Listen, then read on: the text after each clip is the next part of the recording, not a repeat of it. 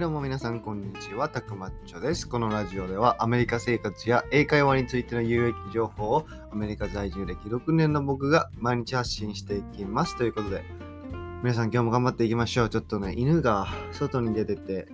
不安は鳴くかもしれないんですけども、ご了承ください。あんまり大きすぎないといいんですけどね、音量的に。はい。で、皆さん今日お伝えしたいのがですね、ベジタリアン、ビーガンフードというのをちょっと試してみたので、ちょっとその感想を共有したかったので、ちょっとこのエピソードで話してみたいと思います。とというのもですね、アメリカでは結構ベジタリアンの人って多いんですよね。やっぱりアメリカって、あの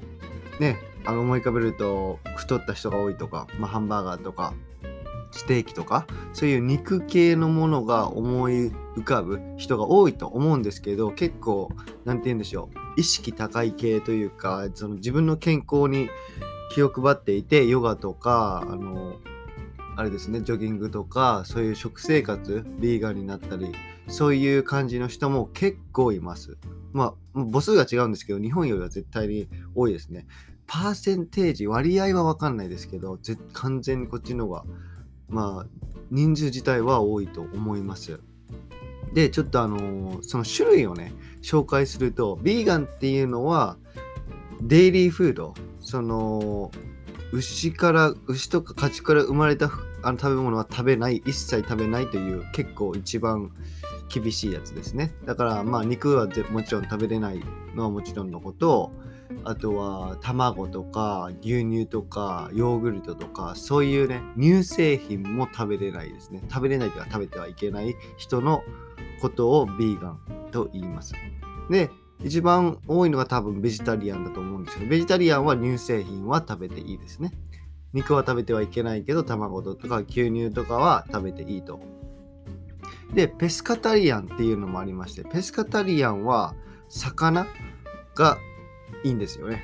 その肉は基本ダメだけど動物性の肉は良くなくて魚系の肉は魚類は大丈夫っていう感じですね。でペスカタリアンは乳製品はどうなのかっていう質問があると思うんですけど結構これは人によりますね。要するにこういうのってその人の心情なんで例えばねベジタリアンでも乳製品の卵だけはダメみたいなその動物が生まれてくるものだから生まれてくるものっていうか生まれて来る。以前の状態のものだからベジタリアンでも卵はダメみたいな人もいるのでこれは本当に人によりますね。だから自分がね例えばベジタリアンとかあのになろうってなったら別にね自分で決めていやちょっと牛乳を私は飲みたくないなみたいなこうやってルールを設定してもね全然いいんですよね。でそこは個人の心情ですしそこは尊重されると思うんですけどで、インポッシブル社が製造、製製造って言っちゃった。製造したこのビーガンミート、植物系のものしか使っていないハハンバーグのようなものを食べました。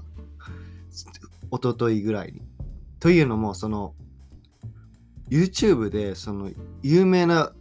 YouTuber がビル・ゲイツにそのミートその食べ物を食べさせてみたっていう企画とかあってそれ見たら結構美味しいって言ってたんでビル・ゲイツがあのマイクロソフトの修行者が創業者がですね。で、ああ、そうなんだと思って、まあ、あの人はね、結構環境とかにもすごい熱心な方じゃないですか。自分で財団っていうか、あのー、NPO、NPO か NGO か忘れましたけど、その組織を作って、環境にすごい熱心な方なんで、まあ、その人が PR してたのかなっていうのもありますけど、あとは、池早さんっていうビジネス系 YouTuber の方が言ってましたね。これからの時代は、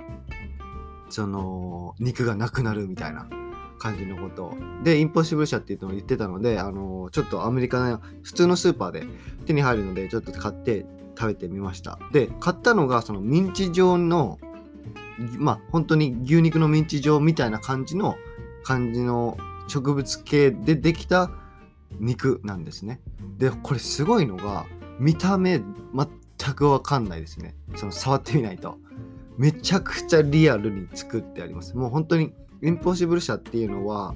そのまあインポッシブルから切るわけじゃないですけど、多分、本当に植物のものを使って肉のような味がすることってもうまあまあ不可能じゃないですか。インポッシブルみたいな感じで。でもそれをどれだけ近づけるかっていうのを挑戦している会社なんでめちゃくちゃリアルですね。というのもそのまあ、見た目もなんですけど肉を焼いた時はめちゃくちゃジューっていう音がしたりその感触とかその弾力弾力性まで検証して研究してなるべく本物の肉に近づけてるみたいですね。いや本当に感動しましたね結構。僕はあの以前なんかビーンバーガーみたいなその豆で作ったハンバーグであのを挟んだハンバーガーっていうのを食べたことあるんですけどいや結構まずくてその分かるんですよねやっぱり。豆でできてるというか肉じゃないっていうのが。なんで僕はあまりいい印象はなかったんですけどこのインポッシブル社が製造した肉もどきの肉はめ結構食べやすかったです。多少あのフレーバーえっとその味が薄いんですよね。やっぱり肉じゃないんで。でもね全然食べれますね。普通にバーベキューソースとかあののっけたら全然食べれる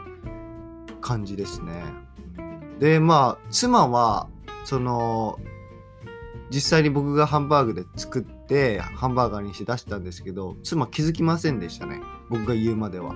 まあ言うまで気づかないというかそのまあまずかったけど あんまり美味しくなかったけど僕が作ったからその夫が作ったから言わなかったっていうのも後で分かったんですけどでも全然食べれる感じでしたね。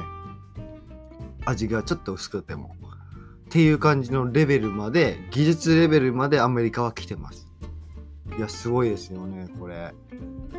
やっぱりね、今後はサステイナビリティが求められるんですよね、企業には。サステイナビリティっていうのは要するに維持性ですね。現状維持性みたいな感じで、今後はその地球温暖化がすっごい進んでいって、その原因は温室効果ガスじゃないですか。その車両から出るガス、あのー、こう、なんて言うんでしょう、排気ガスとか、あとは家畜によるそのおならとか、まあ、呼吸とか全部そうですね結構その温室効果ガスの割合っていうのは50%がその車両から出る排気ガスでもう50%ぐらいは家畜のおならとかそういう感じのらしいですなんでその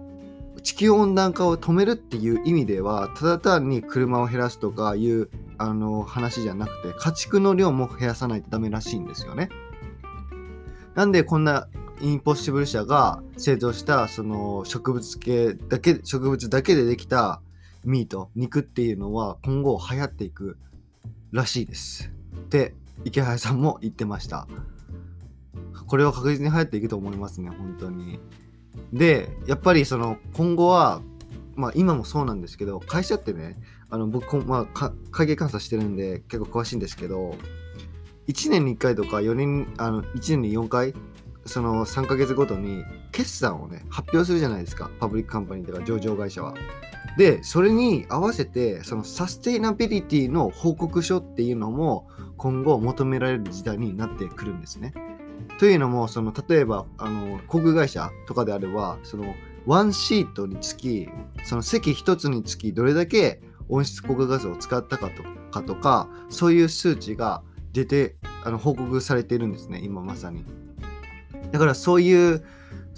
経済的な指数を見る決算報告とサステイナビリティからサステイナビリティというサイサイドでのどれだけ環境にいいことをしているかっていう報告書も必ず今後は出してくるようになりなるって言われてますね。うんなんで結構これはねすごい重要な多分トレンドになると思っているんですけど日本はねまだ多分あんま進んでないんですよね。ヴィーガンとかベジタリアンは。みんなねやっぱ肉魚食べるじゃないですか。でもこっちではやっぱりそういう意識高い人はそうやってベジタリアンとかになって環境のこともそうですけど結構やっぱ体にいいらしいんですよね。すごい。やっぱり肉食べてなくてずっと過ごしていてあのうんなんか体の調子が良くなるとかそういうのもあるじゃないですか。なんで僕はまあ専門じゃないんで僕はベジタリアンとかビーガンとか全然ないんで別にまあなりたいと思った時期もありますけどまあなれなかった人です。でも今後、一回ね、1ヶ月とか肉なしで生活してみるのも悪くないかなって。まあ人によって多分合ってるかどうか分かる、違うと思うんで、ちょっとやってみたいなとか思いますけどね。はい。ということで、今日は皆さんにインポッシブル社のミートではないミートを紹介していただきました。いただきましたじゃないですね。紹介していきました。ということで皆さん、今日も良い一日を送ってください。See you next time!